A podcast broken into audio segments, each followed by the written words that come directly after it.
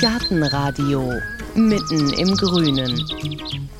Der Klimawandel ist im Gange, nicht immer mess- und nachweisbar, aber wir kriegen es ja alle mit. Mal ist es heiß und trocken, dann kommen sintflutartige Regenfälle runter, dann fegen orkanartige Stürme über das Land. Und wenn man den Einschätzungen von Klimaforschern folgt, dann sollten wir uns in den nächsten Jahren auf noch viel höhere Temperaturen gefasst machen.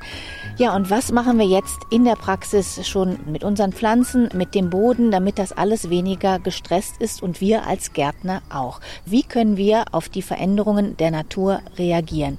Wie können wir mit dem Klimawandel gärtnern? Das bespreche ich heute alles mit Gärtnermeister Yannick Weber hier in unserer Alexianer Klostergärtnerei. Hallo Yannick. Hallo. Wie habt ihr denn zum Beispiel hier in der Gärtnerei schon reagiert? Habt ihr das Sortiment schon umgestellt? Gibt es schon Pflanzen, die nicht mehr da sind und andere, die jetzt verstärkt im Sortiment sind? Wir versuchen gerade jetzt hier im Staudenbereich, aber auch natürlich im Gehölzbereich vermehrter auf sehr unkomplizierte Stauden zu setzen, unkompliziert in der Pflege, aber auch an den Ansprüchen. Die Pflanzen gehen immer mehr in Richtung Wildform oder auch Wildform ähnliche Ansprüche, weil die dann viel unkomplizierter sind, was die Wasserversorgung, was die Nährstoffversorgung, was auch den Standort angeht. Das ist aber eine Entwicklung, die schon sogar die letzten vier, fünf Jahre zu bemerken ist.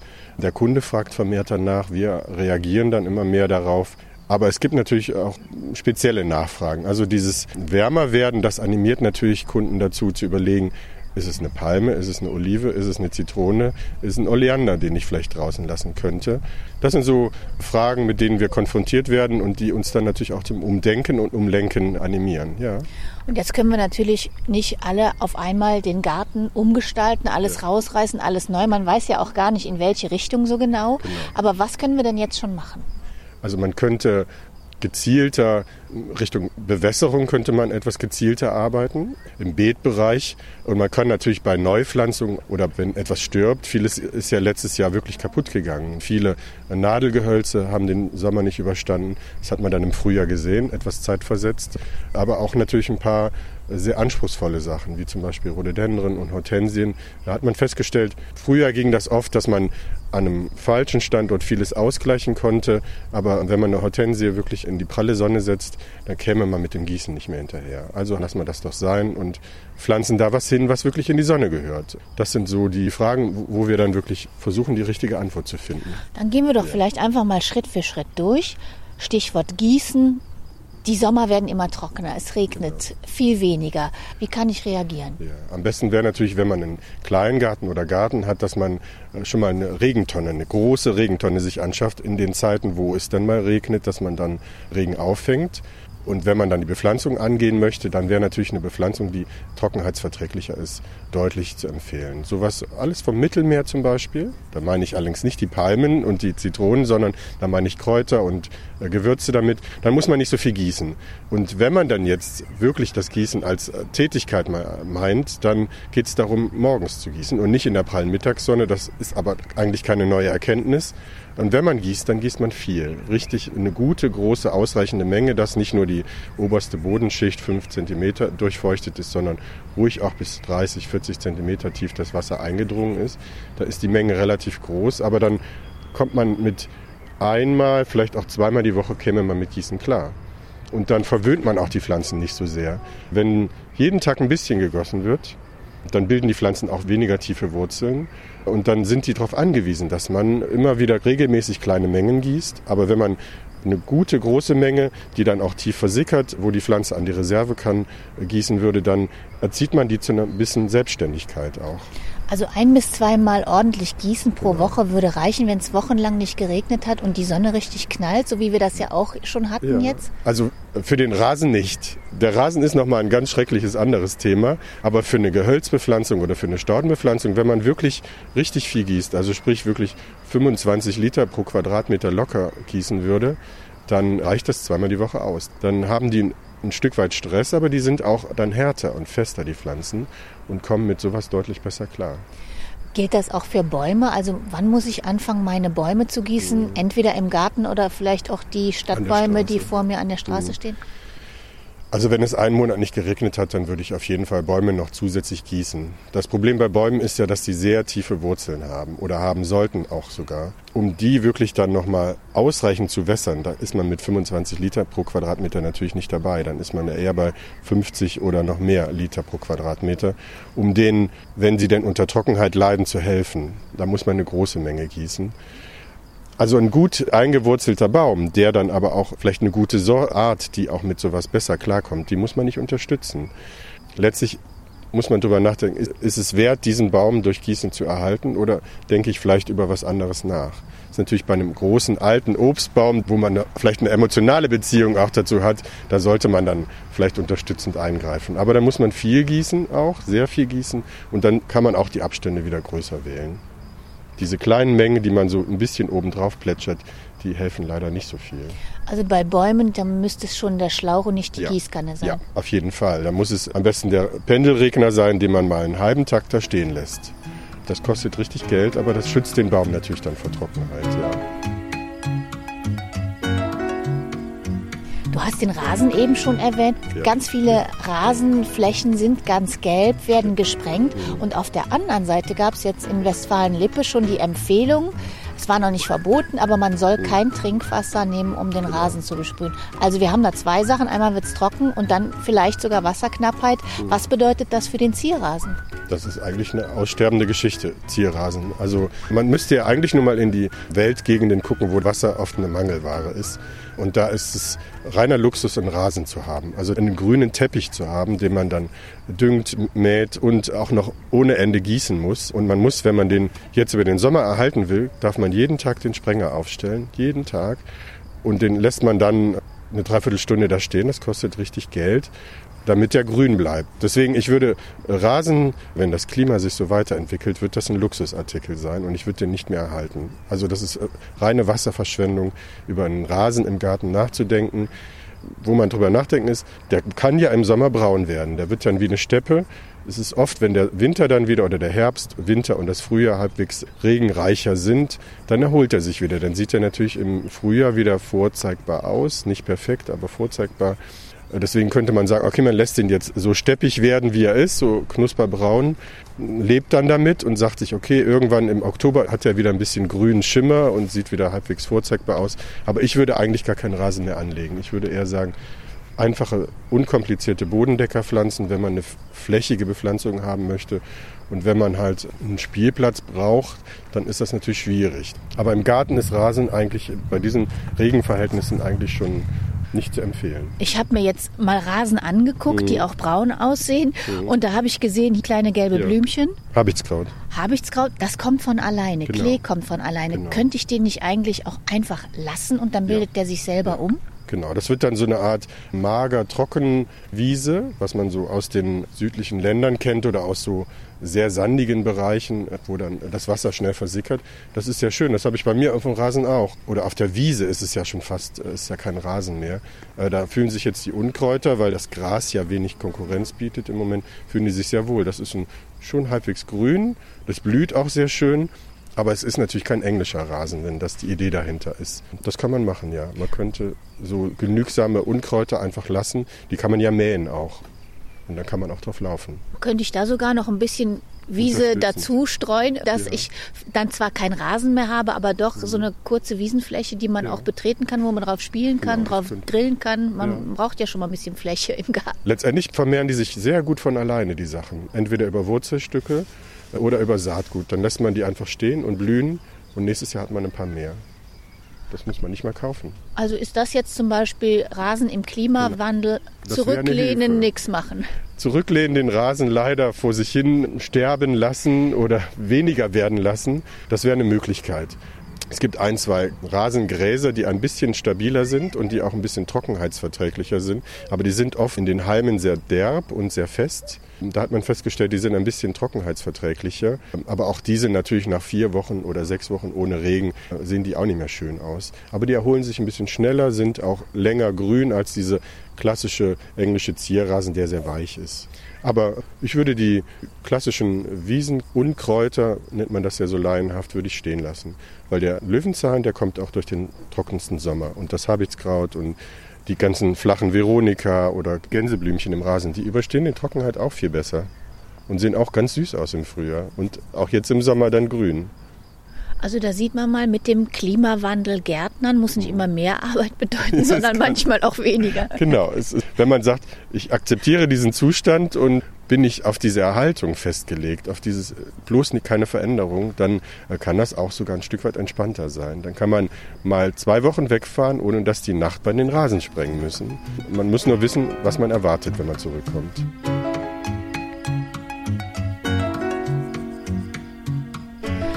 Wie sieht es aus im Staudenbeet? Wollen wir da mal hingehen, wo ihr hier Stauden habt, die gut mit Trockenheit zurechtkommen? Und während wir da hingehen, ist auch gleich schon wieder meine Frage, sollte ich die anders kombinieren heutzutage? Natürlich nur noch Trockenheits- oder Steppenstauden könnte man das fast nennen, äh, miteinander zu kombinieren, ist ja ohnehin ein sehr schönes Bild. Und man könnte, was eine gute Bepflanzung ist, ist halt Stauden und Gehölze zu kombinieren. Es gibt sehr schöne Steppenstauden. Hier stehen wir jetzt bei der Schafgabe. Äh, das ist eigentlich ein Klassiker im etwas trockeneren Bereich und wenn die mal eingewurzelt ist, nach einem Jahr muss man die im Sommer kaum noch gießen. Klar hat die dann unten vielleicht ein paar braune Blätter, aber die übersteht das sehr gut.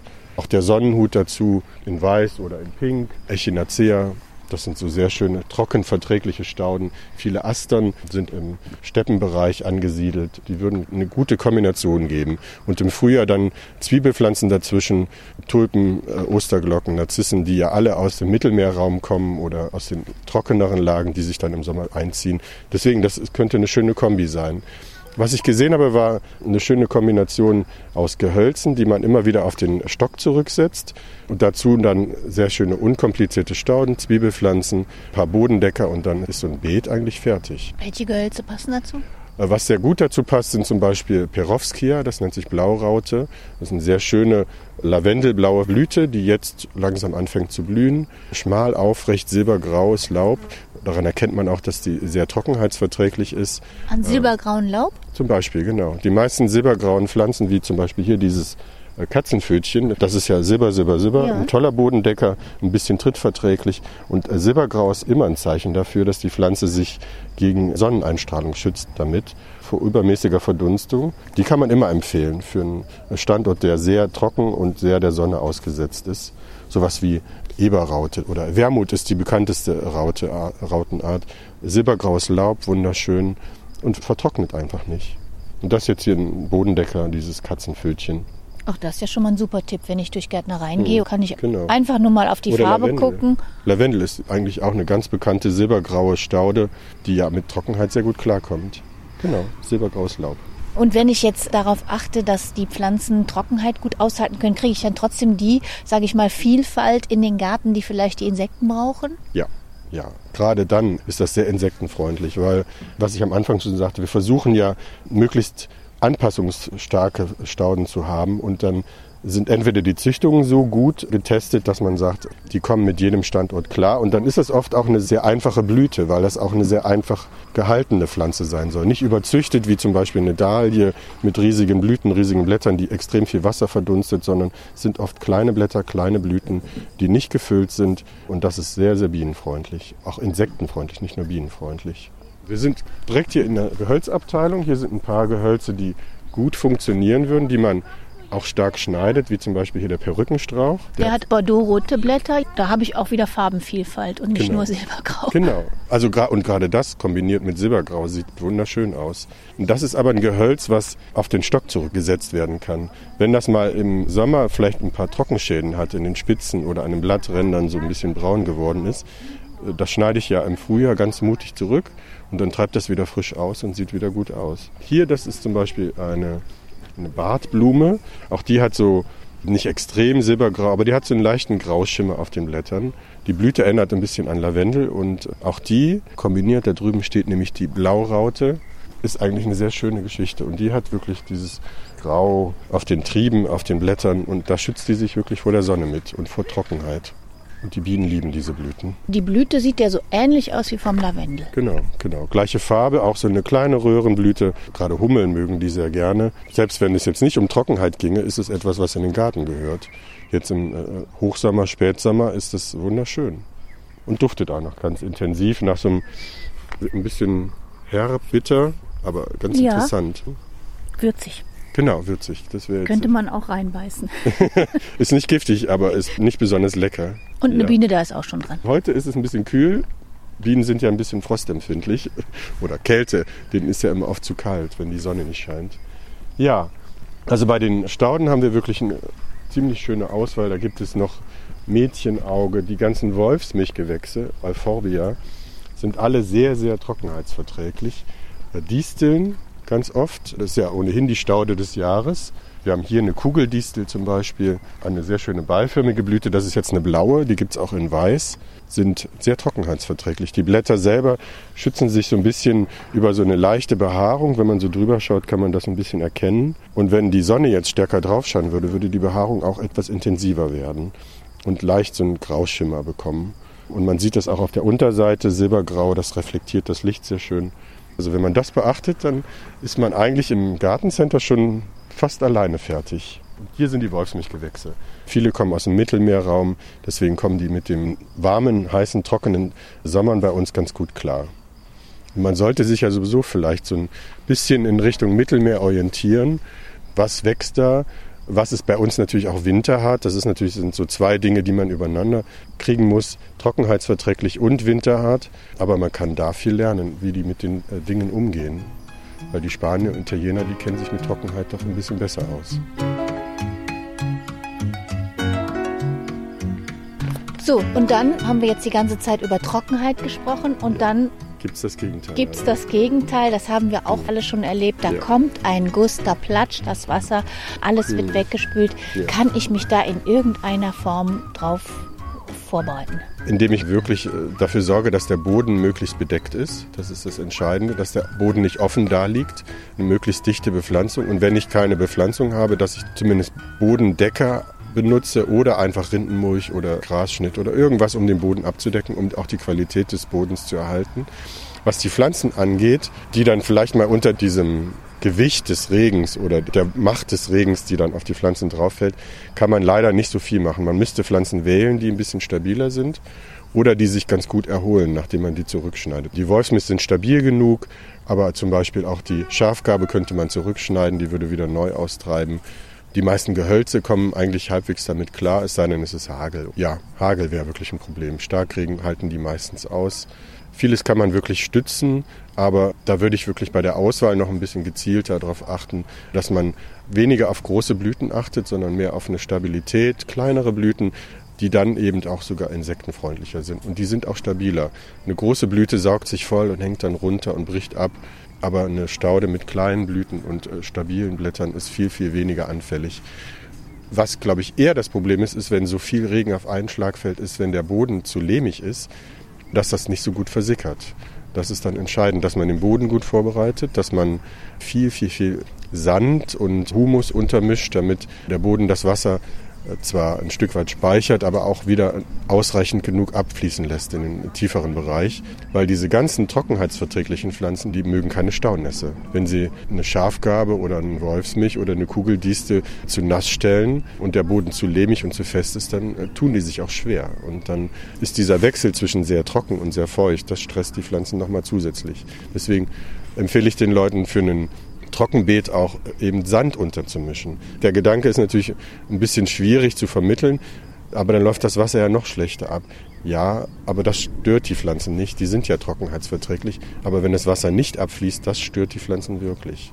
Reicht das dann, wenn ich zum Beispiel jetzt hier so eine Wolfsmilch pflanze, ich mache das Pflanzloch und kipp da so ein bisschen Nee, Nee. ein bisschen ist immer ganz wenig. Ist zu wenig eigentlich. Wenn, dann würde ich wirklich auch ein bisschen flächiger denken.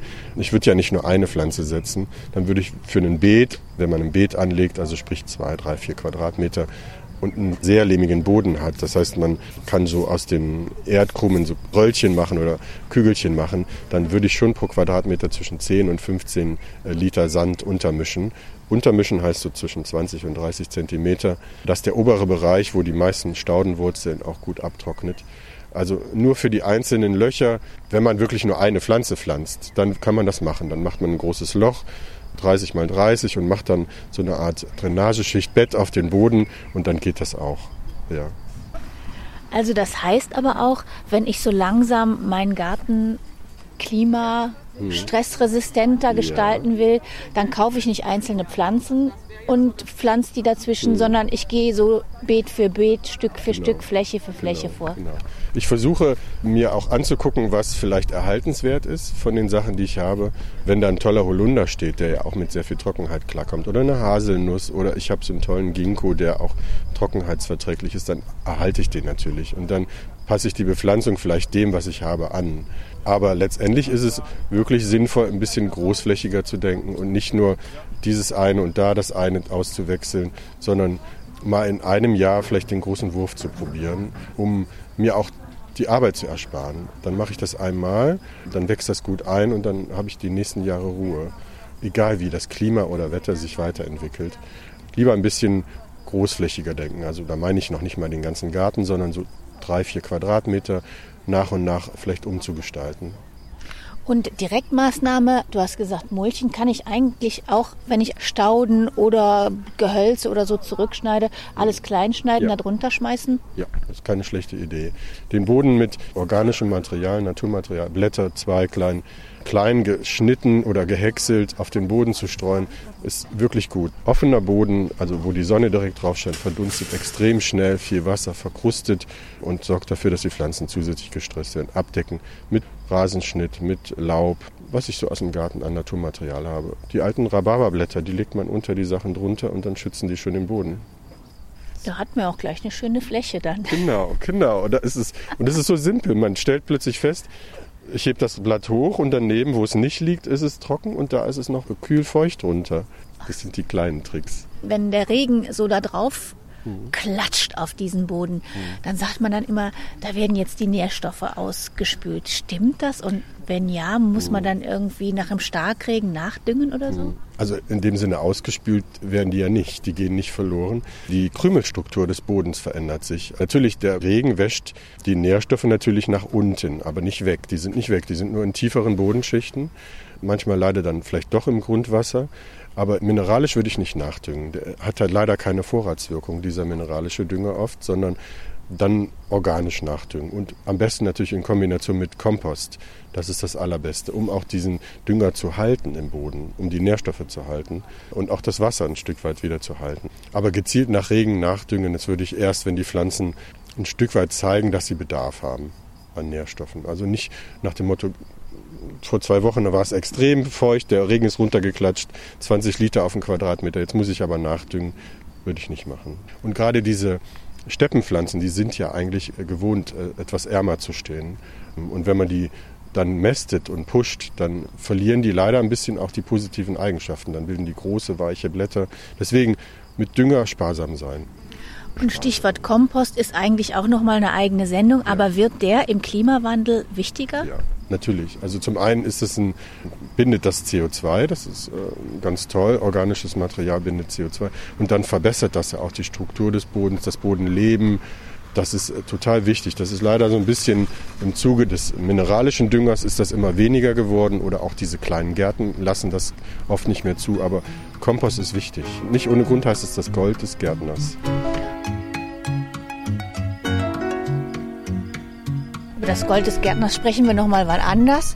Es ist gar nicht so einfach, einen richtigen Kompost herzustellen. Bleiben wir noch mal bei den Faktoren des Klimawandels. Wir merken es gerade, der Wind frischt auf. Ja. Wind. Es ist stärkerer Wind, ja. mit dem wir oft zu tun haben. Und ich weiß nicht, ob das stimmt. Ich habe den Eindruck, es ist auch öfter Wind. Es ist mehr Wind. Hm. Ja, auch die, man hört ja immer mehr von richtigen Starkwind. Irgendwelche Wirbelstürme. Ja, vielleicht sollte man wirklich weniger in die Höhe gehen und stabilere Pflanzen wählen. Also deswegen sage ich ja, Sträucher ruhig mal auf den Stock zurücksetzen. Und bei den Bäumen muss man gezielter wirklich wählen, dass sie auch genug Standfläche haben, dass sie eine tiefe Wurzel bilden, dass man die auch zurückschneiden kann. Es gibt ja auch Bäume wie einen Katalfer, wie einen ähm, Trompetenbaum, wo man die Krone einkürzen kann, wo man Bruchschäden auch besser ausgleichen kann. Und dass man weggeht von diesen Nadelbäumen, die an einer falschen Stelle stehen. So diese Kiefern, die kippen ganz schnell bei Sturm um, weil die sehr flache, tellerförmige Wurzeln haben, oft auch dann den falschen Boden noch dazu haben. Deswegen gezielter im Baum- und Strauchbereich wählen, dann hat man da weniger Sturmschäden. Das hört sich aber, glaube ich, einfacher an, als es ist. Es gibt ja so ganze mhm. Forschungsprojekte, die jetzt ja. gucken, welche Bäume sind fit für den Klimawandel. Ja. Jetzt weiß ja keiner so richtig, wie sieht es denn in 20, 30 Jahren aus. Ein Baum mhm. soll ja länger stehen bleiben. Gibt es denn Bäume, da bin ich so, sagen wir mal, auf der halbsicheren Seite? Es gibt ein paar Bäume, die werden sehr empfohlen. Das sind allerdings natürlich Exoten. Leider bei den Einheimischen gibt es da nicht so ganz viele, aber auf der sicheren Seite ist man mit einem Amberbaum oder mit einem Eisenholzbaum oder mit einem Ginkgobaum. Die werden durchweg in jeder Publikation erwähnt. Es gibt ein paar Ahornsorten, die ganz schön sind, ökologisch wertvoller sind. Aber die meisten einheimischen Bäume, denen sieht man das leider an. Also so eine Eiche und so eine Esche und auch so eine Kastanie, das sieht man leider an den Straßenrändern, die sind mit der Entwicklung leider ein bisschen überfordert. Vielleicht muss man sich von der deutschen Eiche und von der Linde leider äh, verabschieden. Also man sieht oft die Neubepflanzung in den Städten, sieht man eine Gledicie oder Plantanen, sieht man ganz viele. Die kommen damit deutlich besser klar. Und im Garten, ich meine, setze ich ja auch nicht so oft eine Eiche oder Nein. eine Buche. Ja, Aber wie sieht es denn aus mit Obstbäumen? Also deutlich besser angepasste Obstbäume sind zum Beispiel eine Quitte. Diese klassische Birnenquitte oder Apfelquitte, äh, die kommt mit sowas sehr gut klar. Ebereschen zum Beispiel, also diese Vogelbeere. Aber unser Apfel und die Birne geht noch halbwegs. Die Birne ist ein bisschen anpassungsfähiger, aber der Apfel an sich ist äh, deutlich anspruchsvoller. Und er leidet dann schon unter Sommertrockenheit, wenn es vier Wochen nicht geregnet hat. Und wie sieht es aus mit Schneiden? Noch wichtiger als vorher? Ja, die Obstbäume in Form halten. Vielleicht ist auch die Zeit für so Hochbäume, für so richtig große Bäume im Garten vorbei. Vielleicht überlegt man sich, Buschbäume zu wählen oder einen Halbstamm, der dann nur drei bis vier Meter hoch wird. Aber für einen alten, großen Baum, die man so von den Obststreuwiesen kennt, das ist natürlich in Stadtnähe schwieriger. Dafür ist es zu trocken oft dann in der Stadt. Und wenn ich jetzt schon so einen alten Baum habe, dann mhm. vielleicht mal nachgucken lassen, ob der intakt ist. Genau, genau. Es ist eine Frage, ob der geschnitten wurde. Oft sind die ja nicht geschnitten, man hat die doch sehr schön frei wachsen lassen, was ja auch toll aussieht. Aber vielleicht ist der im Kern vielleicht nicht mehr stabil und äh, sind da einzelne Partien, die den letzten Sommer nicht überstanden haben. Dann wird es Zeit, gedanklich vielleicht mal an, an was Neues zu denken und äh, langsam Abschied zu nehmen. Würde es denn Sinn machen, wenn ich in meinem Garten mit Hecken versuche, so ein mhm. bisschen lauschige Plätzchen zu basteln. Ja. Das wird einen großen Baum nicht schützen, aber Stauden, Rabatte, mhm. Gemüse. An sich ist die Idee nicht falsch, Schatten zu erzeugen im Garten und äh, dadurch ein bisschen das Kleinklima runterzufahren in dem eigenen grünen Bereich, weil natürlich auch die trockenheitsverträglichen Pflanzen sich über einen halben Tag Schatten nicht ärgern würden und dadurch ein bisschen weniger Wasser auch verdunsten. Hecken, Kleinsträucher, mittlere Bäume in den Garten zu setzen, das bringt dem eigenen Garten was, das bringt natürlich auch der Umgebung nochmal was. Also das macht schon Sinn, klar. Ich dachte, das ist dann auch so ein bisschen Windschutz für die das, Kleinen. Ja, für alles. Also diese Hecken sind wirklich ein kaum verzichtbarer Teil des Gartens, ja. So Trockenheit, Starkregen, Orkane haben wir. Kommen wir noch mal zu den Jahreszeiten. Ja. Die verändern sich ja auch. Was bedeutet das? Wir haben dieses Jahr und letztes Jahr ja festgestellt, diese getrennten Jahreszeiten, das gibt es ja irgendwie gefühlt gar nicht mehr. Es gibt ein paar Tage Winter, äh, dann gibt es eine sehr lange Übergangszeiten, tolle Frühlings- und tolle Herbstzeiten und einen sehr, sehr intensiven Sommer. Das bedeutet, dass man bei den Pflanzzeiten überlegen muss, wann man was pflanzt, wann pflanze ich oder setze die Geranien raus. Die Eisheiligen sind gar nicht mehr festzumachen an den äh, klassischen Tagen, die man so kennt, sondern die, wenn es die denn gibt, dann sind die oft viel, viel früher und oft eben nicht so intensiv. Deswegen kann man mit der Sommerbepflanzung viel früher anfangen. Die zieht sich auch viel, viel länger. Also letztes Jahr haben die Geranien bis in Dezember geblüht. Warum soll man dann Erika pflanzen? Ja, und gibt es denn auf der anderen Seite auch Pflanzen, die machen das gar nicht mit, dass wir keine so kalten, frostigen Winter mehr haben? Da wundere ich mich vielleicht, dass die gar nicht mehr so kommen, aber denen fehlt die Kälte. Natürlich sind unsere einheimischen Pflanzen oft auf diesen Frostzyklus angewiesen. Das brauchen die, um Blüten zu bilden, ja, um auch die Ruhezeit zum Erholen zu haben. Das ist schon entscheidend. Ich glaube, wenn das immer mehr wird und auch die Winter immer geringer werden und auch die Minusgrade immer geringer werden, wird sich das gerade im Hausgarten wird sich das bemerkbar machen und natürlich auch im, Obstbaubereich und vielleicht auch im Weinbereich, weil natürlich vieles wirklich diesen Reiz benötigt, um Blüten und Früchte und den Sommerflor auszubilden. Ich glaube, so weit sind wir noch nicht. Es gibt noch ein paar Frosttage, wenn auch nur wenige. Ach, und die reichen? Naja, es wäre natürlich schön, ein bisschen mehr Schnee zu haben. Das ist, äh, glaube ich, eher ein Faktor. Dieses, man merkt hier in Köln, da lag ja eigentlich ewig kein Schnee dieses den Winter über trocken sein, keinen Niederschlag zu haben und auch keinen Schnee zu haben, das sorgt eher dafür, dass dann im Winter schon die Pflanzen ein Stück weit gestresst sind. Diese Schneedecke und auch die Feuchtigkeit, die dann dadurch in den Boden dringt, das fehlt, glaube ich. Die Minusgrade sind immer noch da, aber die Winter sind auch ähnlich wie der Sommer sehr unausgeglichen. Manchmal etwas feuchter, und manchmal sehr lange sehr trocken. Das ist, glaube ich, eher ein Problem. Da sind wir wieder bei der Trockenheit. Genau. Und auch im Winter bei der Trockenheit. Das fällt dem Kunden oft nicht auf, weil im Winter ist ja der Garten nicht so spannend. Und da sitzt man nicht draußen. Alles ist ja auch ohne Laub. Aber auch da leiden die Pflanzen drunter, wenn die im Dezember, Januar mal drei Wochen kein Wasser kriegen. Man sieht es den Rhodus zum Beispiel an, weil auch die sind schwierig dann, was Trockenheit angeht. Und Kübelpflanzen würde ich jetzt vermuten, ist nicht so das Problem auf dem Balkon. Also die muss ich ja sowieso immer gießen mhm. und habe im Blick. Ja. Oder was sagt da ja. der Fachmann? Also auf dem Balkon geht es nicht anders ohne Kübelpflanzen, aber wenn man jetzt einen Garten hat, dann würde ich nicht noch zusätzlich Kübelpflanzen dazustellen, weil natürlich alles, was im Boden ist, viel unkomplizierter ist und äh, selbstständiger ist als eine Kübelpflanze. Aber Balkon ohne Kübel ist ein leerer Balkon, das wäre ein bisschen schade. Aber weil ich da ja sowieso regelmäßig gießen muss, kann ich eigentlich weitermachen wie vorher. Ja, man könnte auch da natürlich ein bisschen gezielter Pflanzen wählen, die man dann vielleicht auch mal eine Woche alleine lassen könnte oder kombiniert mit einem Gefäß, was einen Wasserspeicher hat und dann einer Pflanze, die weniger Wasser braucht. Das macht die Sache, glaube ich, etwas entspannter. Gibt es eigentlich ein Werkzeug, das wir so langsam ausmustern können mit dem Klimawandel? Im Gegenteil. Ich glaube, die Bandbreite an Werkzeugen und Werkzeuge nicht nur im Sinne von Tools, sondern im Sinne von vielleicht auch Programmen und Computern und Technik, die einen unterstützt, äh, wird es eher mehr werden. Also wenn man seinen Garten erhalten möchte, dann wird man vielleicht, also ich habe jetzt bei Kunden eine Bewässerungsanlage installiert, da wird man schwer drum herum kommen eigentlich. Eine Tröpfchenbewässerung und einen guten Bewässerungscomputer. Ich glaube, das wird anspruchsvoller, einen guten Garten zu haben. Und man muss ein bisschen mehr darüber nachdenken. Und welches ist so dein Tipp, von dem du sagst, das wäre jetzt erstmal das Wichtigste? Lass das mit dem Rasen sein. Grüner Rasen im Sommer, das äh, würde ich nicht mehr den Leuten empfehlen. Dann würde ich mal sagen, vielen Dank, Janik Weber, Gärtnermeister hier in der Alexianer Klostergärtnerei. Wir gucken mal, wie sich das mit dem Klima entwickelt und was wir tun können. Wenn es doch anders kommt, dann fragen wir wieder neu nach. Und wer sich jetzt wundert, dass wir überhaupt nicht über Gemüse gesprochen haben, das machen wir mal extra. Das ist nämlich wirklich auch wieder eine Geschichte, zu der man viel sagen kann. Wie immer können Sie natürlich alle Tipps auch lesen auf unserer Seite auf gartenradio.fm. Da sind auch Bilder. Danke, Yannick. Gerne, bitte. Danke fürs Zuhören und bis zum nächsten Mal. Mein Name ist Heike Sikoni. Tschüss, machen Sie es gut.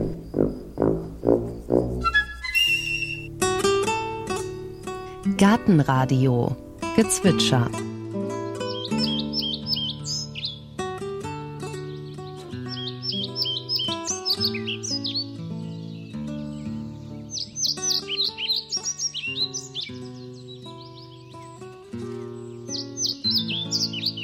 Das war der Trauerschnepper. Gartenradio Ausblick. In der nächsten Folge hören Sie. Da ist bei uns im Gartenradio saure Gurkenzeit, denn da gucken wir mal, was 30 Jahre nach dem Mauerfall von der DDR geblieben ist, also gartentechnisch gesehen. Und das ist die Spreewaldgurke. Grün, krumm, sauer oder pfeffrig oder mit Kräutern, je nachdem. Auch 30 Jahre nach der Wende gibt es sie noch sogar als Marke geschützt. Aus VEBs und LPGs sind Agrargenossenschaften und Privatbetriebe geworden. Aber was ist an der Gurke gleich geblieben? Wie wird sie angebaut? Wie wird sie eingelegt? Was hat sich verändert? Und deshalb machen wir einen Besuch bei der Gurkentruppe vom Spreewald.